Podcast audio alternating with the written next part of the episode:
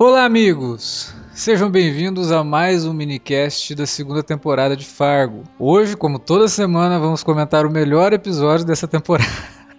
que tá ficando difícil desse jeito, né? Tá ficando realmente complicado. Toda semana a gente vem aqui e fala, pô, a gente vai comentar o melhor episódio da temporada. O pessoal acha que a gente tá de sacanagem. Acha que é uma vinheta, né? É, vai. Mas não é, não é. O negócio realmente tá impressionante. Bom, vocês já ouviram a voz dele, tá aqui para comentar Fargo comigo, o senhor Davi Garcia. Estou aí para dizer que não é apenas um disco voador, senhora Peg. uh, ok, Dan, né?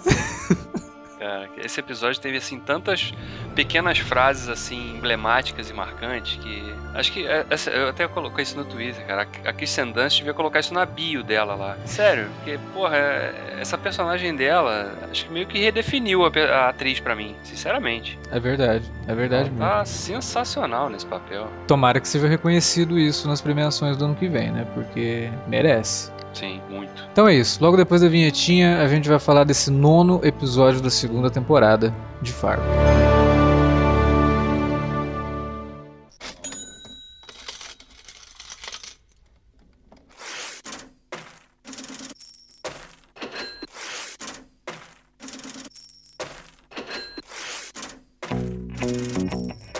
Interromper rapidamente o podcast para dizer que se você gosta do conteúdo do Cine Alerta, você pode nos ajudar a fazer mais e melhor. Entre agora mesmo em www.patreon.com barra Cinealerta e seja um dos nossos colaboradores. Você pode receber os podcasts antes de todo mundo, participar de sorteios e até de hangouts mensais com a nossa equipe. Entre, se informe, confira o que queremos trazer para você no futuro e nos ajude. www.patreon.com barra Cinealerta. Pronto, não falei que era rápido? Pode curtir o podcast agora. thank you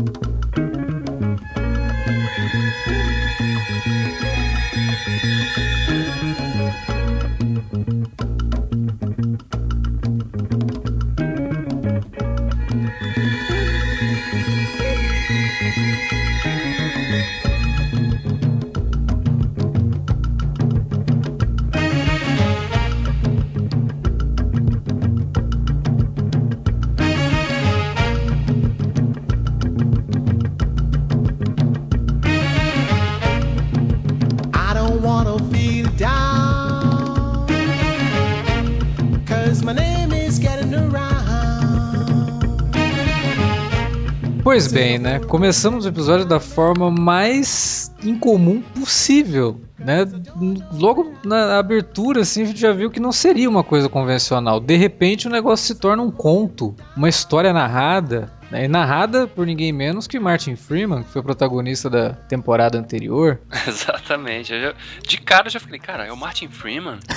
Conheço essa voz, cara. Tá sendo narrado por, pelo Hobbit, né? O que, que tá acontecendo aqui? Exatamente, né? Porque o- tudo bem, a gente, o Martin Freeman a gente conhece da TV, a gente tem a, a imagem dele como o, o Watson, né, em Sherlock, né? Isso. E lá ele tem aquele sotaque britânico que é, o ator é britânico e tal, né? E aqui não, ele tá falando como mesmo como o personagem que ele fez na primeira temporada, né? Então já foi uma bela surpresa logo de cara, né? E, e- e apresentando aquilo como se fosse um livro mesmo, um capítulo de um livro, né? Essa questão do massacre de Seal Falls ali, que é mencionada na primeira temporada, inclusive. É, E a é gente muito- sempre, sempre bate nessa tecla de que as histórias, você consegue acompanhar a segunda temporada se não tiver visto a primeira, Uhum. mas esse é o tipo de coisa que enriquece, né? Se você viu a primeira, essa pequena ponte que se estabelece, assim, ela, ela te dá aquele. te dá, assim, um sentimento de satisfação, né? De você ver que os caras conseguem amarrar a história desses personagens com pequenos eventos, assim, tão emblemáticos e grandiosos ao mesmo tempo. É, e na primeira temporada a gente fica sabendo que o Lu deixou de ser policial por conta desse massacre, né? Então vão acontecer algumas coisas ainda aí que podem realmente fazer ele- ter essa decisão. Apesar que esse episódio ele deixa uma coisa assim muito. Eu acho que não é. Não é nem subtexto, assim. Ele deixa até um pouco claro que talvez não seja só por conta do massacre que ele vai largar a, po- a polícia. Né? É o que acontece na casa dele, o que acontece na vida dele, enquanto ele estava investigando tudo isso, né? Então Sim. eu acho que esse ponto ajuda bastante, né, com que a gente se identifique mais ainda com o personagem e, e sinta mais ainda por ele, né? E não é só a questão da esposa, né? Da Beth lá, que aparentemente foi-se, né? Porque tem a questão do sogro também, né? Que a gente não sabe. Tá, o cara fala assim, não, eu vou ficar bem e tal, não sei o que, mas. Não, e é triste quando ele fala aquele negócio, ah, almoço no domingo, beleza. É. E ele não sabe o que aconteceu com a, com a esposa. É, exatamente. Isso é assim, tipo, a hora que ele fala aquilo, é, talvez seja uma das frases mais tristes da série, cara. Porque Não, sem dúvida. ele tá falando isso meio que pra, né, É quebrar gente. o velo ali. Nós somos aquele cara que tá falando, cara, não, não fala isso, cara. É. né,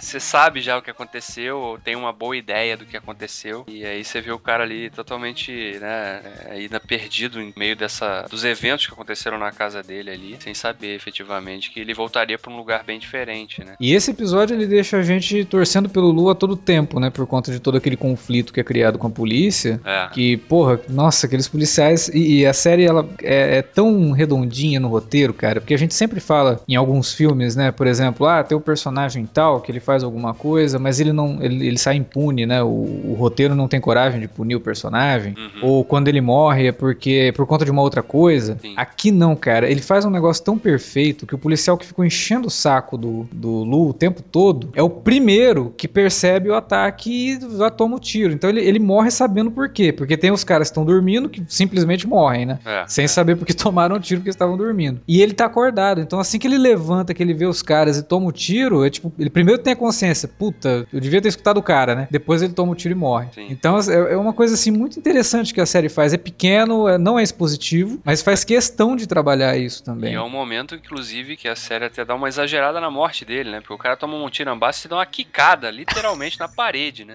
Uma coisa bem tarantinesca, inclusive, assim, né? É, essa sequência final, assim, ela foi bem Tarantino, né? É. Não, e- e- Teve até uns claro, freeze frames, assim, que lembravam sim, bastante sim. Tarantino. É, quando, quando o Reis né, o, o índio tá lá, que ele começa a atirar, né? Os caras fazem um freeze frame bem no, no momento do disparo, efetivamente, né? Pra deixar claro, até sob o ponto de vista dos, dos capangas dos Gerhards ali, que quem é que tava traindo, né? Sim, é o Quem tempo deles. Putz, eu Ramsey, morri, né?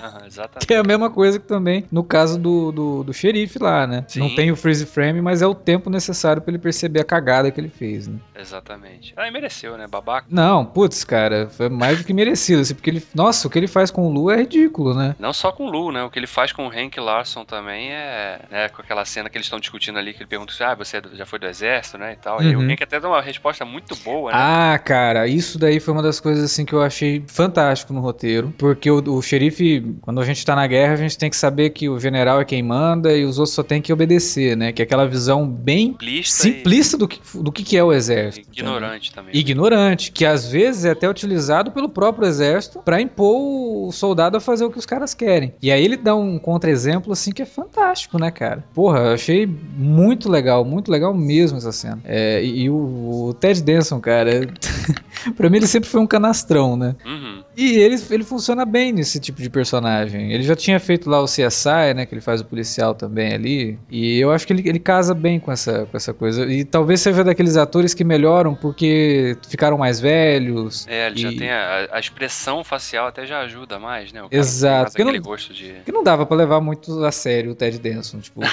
nos anos 80 e 90, assim, não, não tinha como. Mas hoje não, né? O cara ficou mais velho e tal, mais expressivo, né? E essa barba dele eu acho que ajuda também a, passar essa ideia de um, um cara bem vivido, né? E até o tom de voz que ele usa, né? Sempre calmo, né? É, Sempre- exatamente. Aquele cara que você gostaria de ter como um tiozão, assim, né? Na família e tal. Pra... Tem, tem uma coisa, né? A gente começou a falar do, do Martin Freeman, né? Aquela narração e tal. E ele cria uma ligação muito legal na questão do massacre de Sioux Fall. Não ser simplesmente aquela ação que aconteceu no final dos anos 70, mas sim uma saraivada de eventos desde o século XIX, né? E ligar o índio nisso tudo, eu acho que é perfeito, cara. Porque ele acaba fazendo um comentário social do negócio Claro. né? Que ele para assim. Totalmente. É, quando que foi que o índio teve aquela percepção de que ele deveria trair os Gerhardt? É. É, como que isso aconteceu? Será que foi aqui? E aí mostra ele de frente para aquela Aquela plaquinha. plaquinha, é. Cara, isso é, de- é, é muito perfeito, cara. É, é o tipo de coisa que quando você vê na televisão e você vê da forma como é feito em Fargo, você realmente fica muito contente de poder assistir esse tipo de coisa. é, numa época que a gente gente vive reclamando, sabe? De tanto de séries quanto de filmes, que, porra, é tudo muito artificial, é tudo muito jogado, nada é, é explorado da forma como deveria. E quando você tem uma série como Fargo, como você tem uma série como Breaking Bad, claro, né? Mas a, a própria True Detective, que não expõe muito as coisas, mas simplesmente fazem o comentário pela ação e pelo É. que tá, né, tá sendo mostrado ali, tenta criar essas ligações de uma forma que não fique artificial. A gente acabou de gravar o podcast sobre Star Wars, né? E a gente criticou muito o George Lucas por ele tentar ligar a trilogia nova com a antiga das formas mais artificiais e jogadas possíveis. né? Aqui não. Aqui você vê o cara ligando o negócio todo num fato histórico, mas de uma maneira extremamente relevante. Ele tá fazendo um comentário. Um comentário social, né? Político, de uma época e que perdura até hoje também. Então. E sem ser panfletário. Não, exatamente. É. deixa pro espectador tirar sua- suas conclusões também, o que é fundamental numa, pra um roteiro que se, que se propõe a tecer esse tipo de comentário, né? Porque geralmente quando se faz isso, ou se é muito expositivo, ou se abraça uma bandeira específica só, né? Meio que jogando qualquer outra interpretação que você tenha disso é equivocada. Não, aqui o cara joga a ideia e cabe ao espectador, né? Com a, com a sua visão de mundo, tirar o que ele acha que é daquilo ali, né? Sim. O índio é uma vítima ou ele é um. Ah, o cara é só um filho da puta mesmo que acabou traindo. Tá vendo? Deu, deu pão pro pobre, aí, ó. Se voltou contra você. É, você É, tem ou- os dois lados, né? Exatamente. Então acho que isso é fundamental, porque a série não tá falando pro espectador, ó, a interpretação dessa cena é isso aqui, tá? Só essa. Não tem mais nada. Não, aqui não. Aqui você tem uma, uma abertura para que o espectador que tá do outro lado é, se identifique com cada um dos personagens e possa, né, a- assumir a, a leitura que ele, que, ele, que ele acha mais conveniente ou que, que ele caiba melhor na sua visão de mundo, né? Então, cara, por isso que eu fico puto às vezes quando o nego fala da TV, né, aquela, aquela arte menor. Não é arte menor, cara. Lógico, o cinema te dá uma perspectiva muito maior das coisas, mas uma série bem escrita como Fargo, assim, Uhum. bota muito filme no chinelo, muito filme no chinelo, com orçamentos e equipes muito maiores.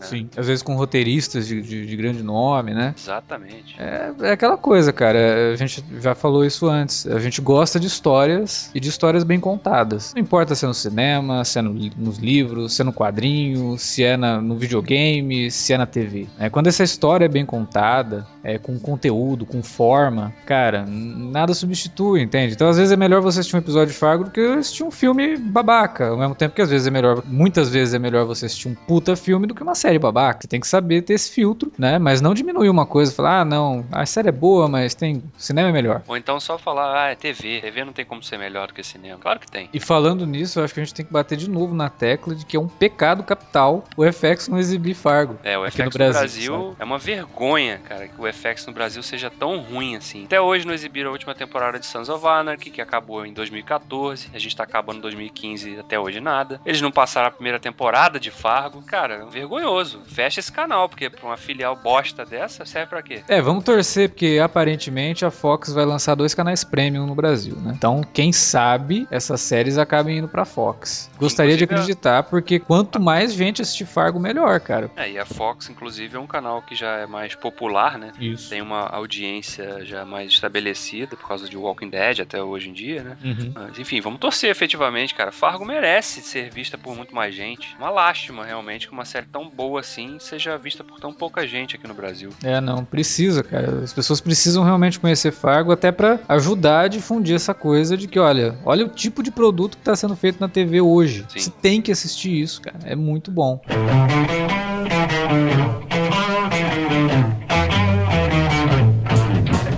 Watch your sorcerer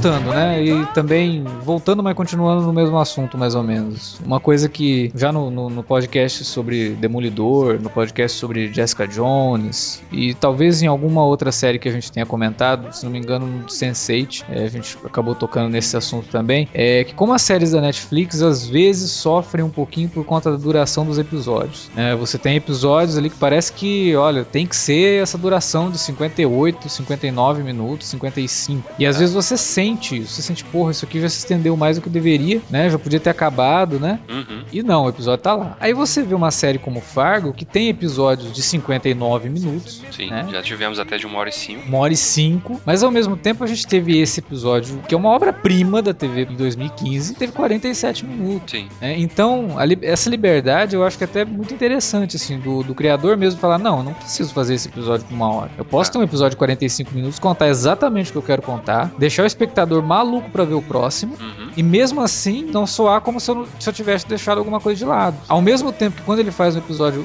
mais longo, quando termina, você fala, nossa, mas já acabou. Pois é, não, é, é aquela coisa, né? A Netflix, a gente já, já falou quando gravamos cast da Netflix, que uma das vantagens era realmente dar mais liberdade à, à equipe das séries, né? De não ficar presa ali, aquele formato de 40, 42 minutos, que a TV convencional exige. Mas, por outro lado, isso acabou, acho que meio que deixando as pessoas é, numa zona de conforto muito grande, né? Porque os caras escrevem, parece que os caras escrevem os roteiros, né? E, óbvio, não se aplica a todas as séries da Netflix e nem a todos os episódios de- das séries, né? Não, com Mas certeza. parece que, assim, os caras escrevem os roteiros e na hora de. Os caras falam assim, ah, a gente tá na Netflix, não precisa cortar nada, deixa tudo aí. É. Né? Não, não tem aquele. Parece que não tem aquele. aquela, dá aquela enxugadinha né, no, no roteiro antes de, de gravar. Os caras gravam tudo, ah, bota tudo, né? É, talvez o pensamento seja, ah, o cara vai ver em casa, ele vai poder pausar se ele quiser no banheiro, se ele quiser fazer alguma é. coisa, ele pode terminar depois, mas não, né? É, é um equilíbrio que acho que ainda falta pro, pra Netflix nesse sentido, né? Ter alguém que, que supervisione isso e fala, pô, olha só, tá muito legal e tal, mas vamos cortar. Não há necessidade de se fazer um. É, 13 episódios de 55 minutos ou 59 minutos. Bem, você tem a liberdade, o cara tem a liberdade de ver na hora que ele quiser e tal, mas você sabota o seu produto, porque você tira o espectador um pouco, perde o. tira o ritmo, né, do, do- episódio, da sua história que você tá contando. Uhum. E isso, de, de uma forma maior ou menor, acaba sabotando aquilo, né? E, e com Fargo a gente realmente não vê nada disso, cara. É, os episódios passam assim no, no piscar de olhos. Tenham eles 40 minutos ou uma hora e cinco. O episódio vai num dinamismo, assim, e numa uma fluência, uma cadência tão natural, né? E tão envolvente ao mesmo tempo, que você fica preso naquela história ali. Eu não consigo, eu nunca olho no relógio. Às vezes, com muita série que eu vejo, eu vira e mexe, eu tô olhando no relógio. Hum, tem, sei lá, faltam 15 minutos pra acabar o episódio. Eu não fiz isso em nenhum momento com Fargo até hoje. É. Porque toda vez que eu começo a assistir, eu aperto o play ali, vou até o final e, cara, passa muito rápido. Eu tô sempre mergulhado naquela história. Não, realmente. É, é, é é uma aula de, de, de narrativa, Fargo. E esse episódio foi uma aula de narrativa também, mais do que tudo, assim. É, por conta dessa, dessa questão, assim, mais incomum que o episódio trouxe, de ter uma narração, né, de, de ser contado de uma forma diferente, de ter essas intromissões, né, voltar ali, a própria montagem, né, voltando cenas e tal, só te mostra o quanto essa série é rica nesse, na, na, na linguagem cinematográfica, né, não dá nem pra falar que a linguagem de TV não é, isso é isso é linguagem de cinema, cara. né? Então, Fargo Muito. realmente tá, assim, numa, numa temporada que a gente reclamou lá no começo, falava, nossa, eu, eu sinto ainda que falta alguma coisa, né, é, os personagens ah, não, não me cativaram como os da primeira temporada, que já de cara, né, você já, já é pego por eles. Mas eu acho que isso até ajudou a série a chegar nesse ponto e a gente ficar torcendo pelo, pelo Lu, torcendo pelo índio às vezes, cara. Sim. Né? E é, torcendo pelo. Pelo Mike. Pelo Mike, cara. A hora que a gente vê o Mike chegando ali, a gente quer que ele. Não, cara, vai embora daí. É uma cilada, Bino.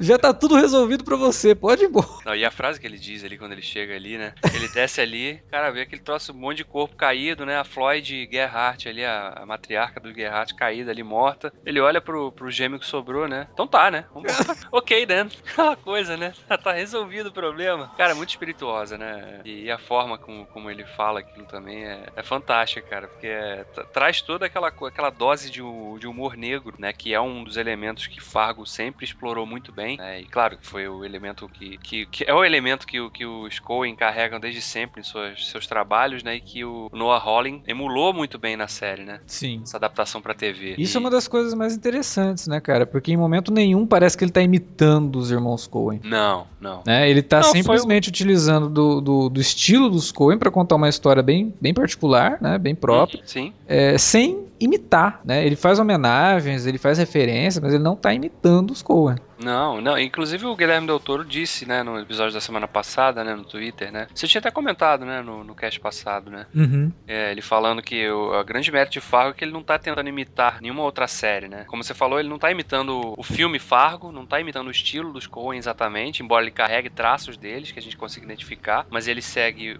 o, o seu próprio ritmo, né? E, ele, ele dá um tom muito particular também pra pra esse universo que ele construiu na, na série da TV. E não é uma série que de fato tá, tá imitando outra, ela tem uma identidade muito própria, muito singular, né? Então, os outros é que vão ter que imitá-la daqui pra frente. ela vai virar uma dessas séries de referência, né? Exatamente. Então- E tem que, tem que ser mesmo, É. sabe? Tem que ser referência. As pessoas têm que ter boas referências na hora de criar, né? Na hora de escrever alguma coisa nova. Não, não é pra copiar, mas é simplesmente pra falar, cara, eu vou concorrer com isso aqui, sabe? Uhum. Eu não posso fazer um negócio menor. Eu tenho que fazer alguma coisa melhor. Eu acho que é, o pensamento de Fargo foi isso. Cara, porra, a gente vai concorrer. Os caras vão comparar a gente com Breaking Bad, os caras vão comparar a gente com The Wire, os caras vão comparar a gente com coisa muito boa. Então, eu não posso fazer feio. Eu não posso não fazer jus à expectativa que as pessoas vão ter da série. Até porque é um filme dos Coen que tá sendo adaptado. Exatamente. Um filme muito bom, um dos melhores filmes dos Coen. Então eu acho que é isso, sabe? É você se colocar naquela pressão de falar, cara, eu não, eu não posso desapontar meu público, não posso desapontar a obra que eu tô brincando aqui, que eu tô mexendo, entendeu? E eu não posso desapontar a mídia, né? Eu não, eu não posso pensar menos da mídia e fazer alguma coisa meia boca aqui, É. né? Então, assim, eu acho que a- o grande lance de Fargo é que os, o criador e as desenvolvedores da série, né, não subestimam nem o espectador e nem a, a própria capacidade, né? É sempre buscar trazer alguma coisa melhor. E assim, e essa temporada de Fargo é uma prova disso. Que eles não subestimam o espectador e não subestimam a própria capacidade de trazer coisas totalmente malucas, né? Como por exemplo, um disco voador no final do episódio. Foda, cara, aquilo ali foi. Aliás, eu tenho, eu tenho uma teoria bem maluca, assim, sobre aquilo, porque, tudo bem, né? O elemento sci-fi do disco voador e tal, deles estarem sendo observados ali, tá presente desde o primeiro episódio dessa temporada, né? Isso aí não é inegável, indiscutível. Aí esse episódio, já no início também, né, já deixou claro que a gente voltaria a ver esse elemento muito forte nesse episódio, né? Que logo no início ali, quando aquele senhorzinho tenta pegar o telefone pra ligar pra polícia, a plaquinha que a gente vê ali na, na lojinha de conveniência, né? We are Uhum. not alone, né? Não estamos sozinhos. Isso.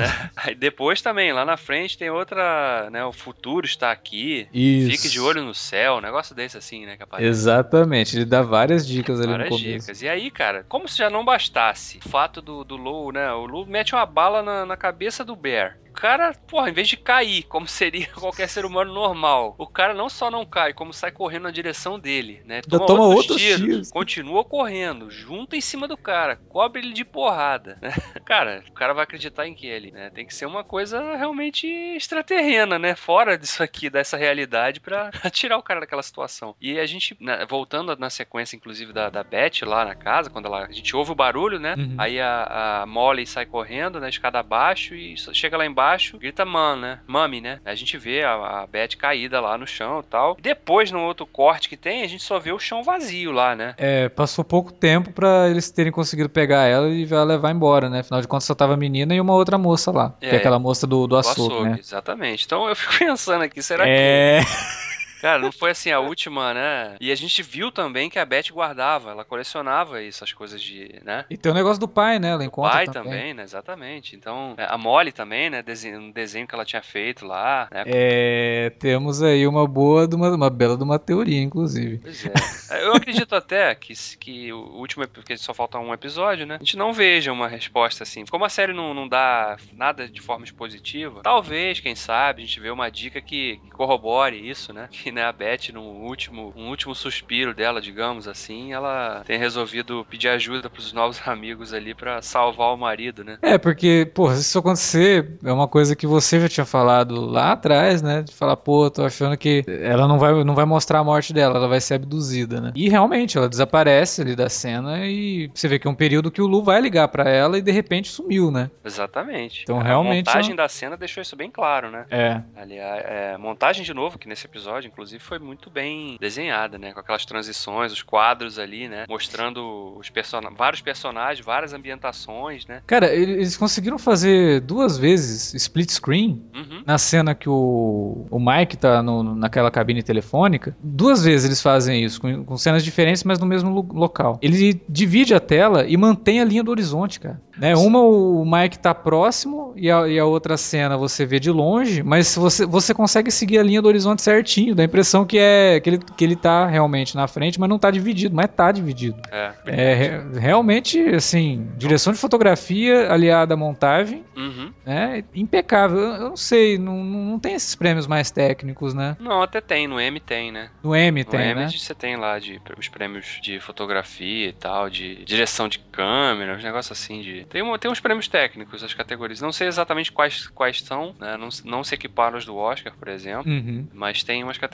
técnicas, que eu acho, inclusive, que Fargo tem que varrer essa categoria, né, todas elas, e ganhar Fargo todas. tem que ganhar tudo, cara, porque sinceramente não vi nada melhor desse ano e olha que esse, e olha que esse ano tivemos muita coisa boa. É, verdade. Sabe? É, muita estreia e muita série, ou segunda temporada, no caso de Fargo, ou terceiras e tal, mas séries muito boas. A concorrência é muito forte, mas Fargo, cara, não tem. É, ela é unânime. É, tá muito Qualquer frente. prêmio que, que não for pra Fargo e ela estiver concorrendo é marmelada, cara, sinceramente. Não, não dá pra levar a sério, não. Exatamente. Pois é, né? Mas agora fica a expectativa, né? Falta um episódio, né? Essa montanha russa aí, o carrinho só subindo, né? Desde o do primeiro episódio. O que, que vai ter agora? O carrinho vai descer aquele looping de cabeça pra baixo, 360, vão mergulhar dentro d'água, sair, subir no céu, passar por dentro do anel de fogo. Como é que vai ser esse negócio aí? E é interessante porque você vê, falta realmente muito pouca subtrama pra ser finalizada, né? Sim. É, a guerra tá resolvida praticamente. É, não sobrou nenhum Gerhardt. né? Então, assim, isso daí é uma coisa que a gente vai ter que ver ali uma resolução, mas é mais a questão do índio perseguindo o nosso casal de açougueiro e esteticista, né? É.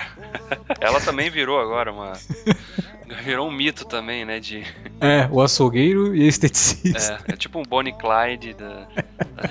Ele é meio essa peça. E a questão pessoal do Lu, né? Que a hora que ele descobriu o que aconteceu com a mulher e tudo É. mais, que a gente vai ver essas- esses desdobramentos, o que é ótimo, né? Porque aí o episódio pode ter uma hora e dez, por exemplo, Uhum. com pouca coisa pra poder abordar, mas se aprofundar, né? E, e dar um desfecho bacana. Se bem que já falaram que a terceira temporada pode se passar no período atual, então a gente pode ver talvez algum tipo de dica do que pode acontecer na próxima temporada. Aliás, eu falei que todos os guerreiros estão mortos, mas não estão, né? Na verdade, o filho do Bear tá, tá vivo, né? Preso, né? Sim, tá preso, mas eu acho que esse, É. não sei, por conta da situação que ele tá, ele tá preso, só se teria ali muita chance de. É, vamos ver. Eu tô, tô já, desde já bem curioso. Acho que uma segunda temporada realmente que pra mim melhor que a primeira, que é ótima. Sim. Eu reforço realmente que a segunda tá sendo melhor ainda. Tô muito satisfeito, muito feliz de ter acompanhado, a gente ter gravado, ter tido a oportunidade, né, de gravar esses minicasts aqui, porque a gente pôde discutir, né, dar aquela, aquela dissecada em cada episódio. Acho que a galera que tá acompanhando deve ter curtido também. É, isso foi uma coisa que eu pensei logo depois de ter terminado de ver o episódio de- dessa semana. Cara, eu ficaria muito arrependido de não ter. Se a gente não tivesse pego o Fargo pra, pra gravar, sabe? Com um episódio desse sendo exibido. Se a gente não tivesse pego, eu ia ter que fazer um podcast só desse episódio, cara. Porque não dá pra,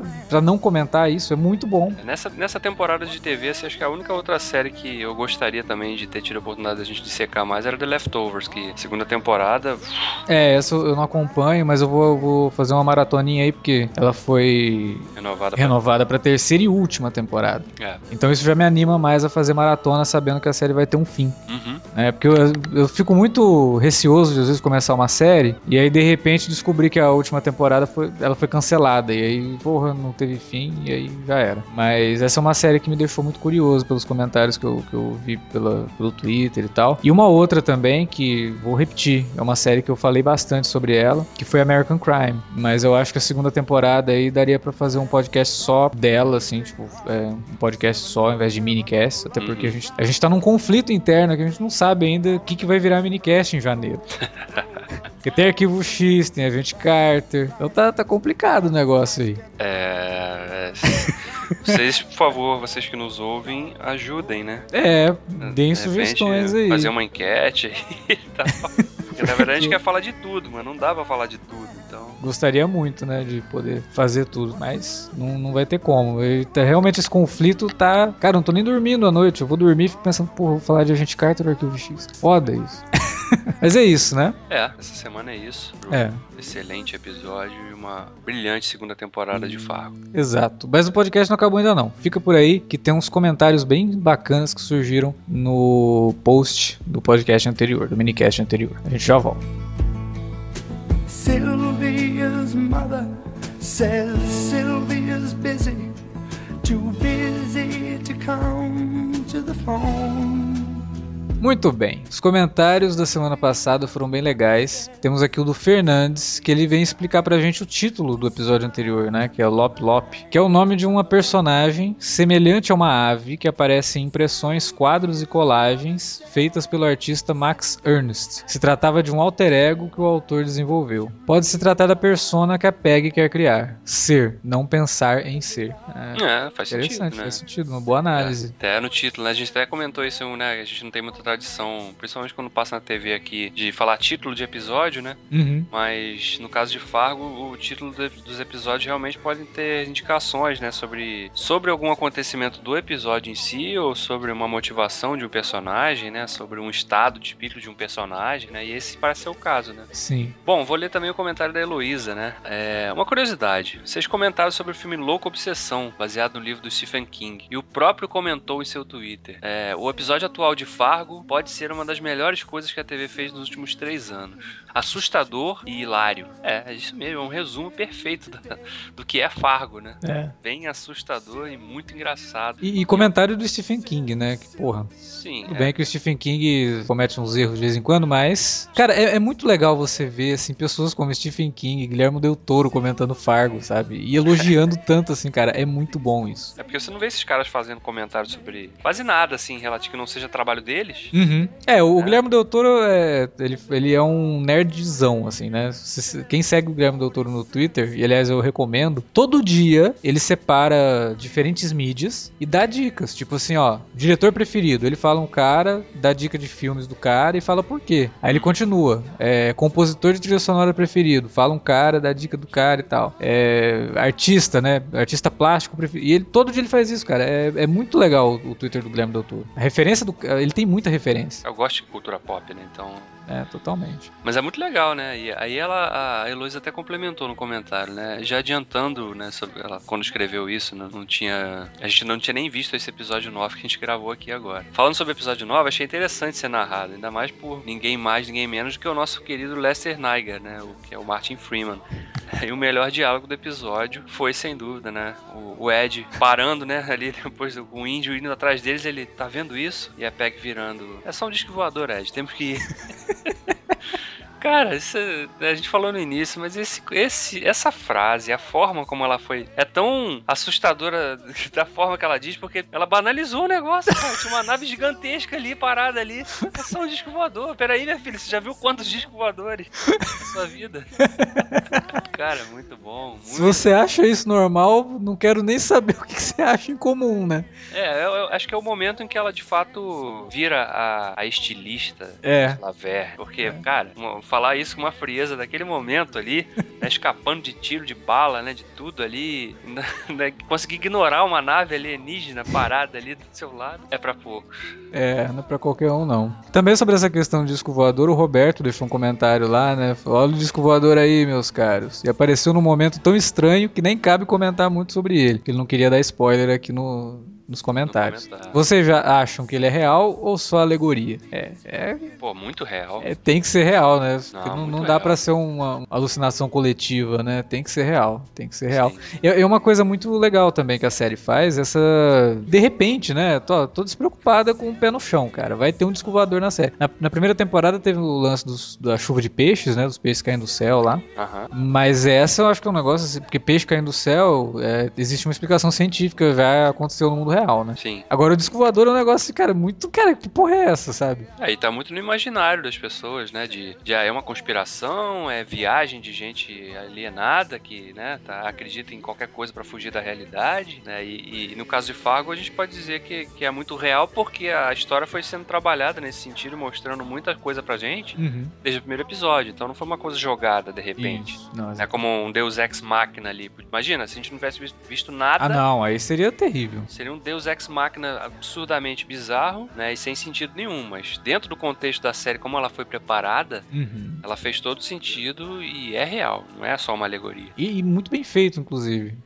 Sim, sim, sim. Achei excelente o disco voador. Tem, parece que tem umas coisas meio biomecânicas, né? Tem um, É. uma é. gosma assim que cai e tal. Bem, bem. Aquela, aquelas, aquelas goteiras ali, né? Pingando ali no Lu também, né? É. No final também até, até alguma coisa ali, né? De, sei lá, se aquilo. O cara foi meio que abençoado, assim, com, né? Tá sendo benzido aqui com a nossa.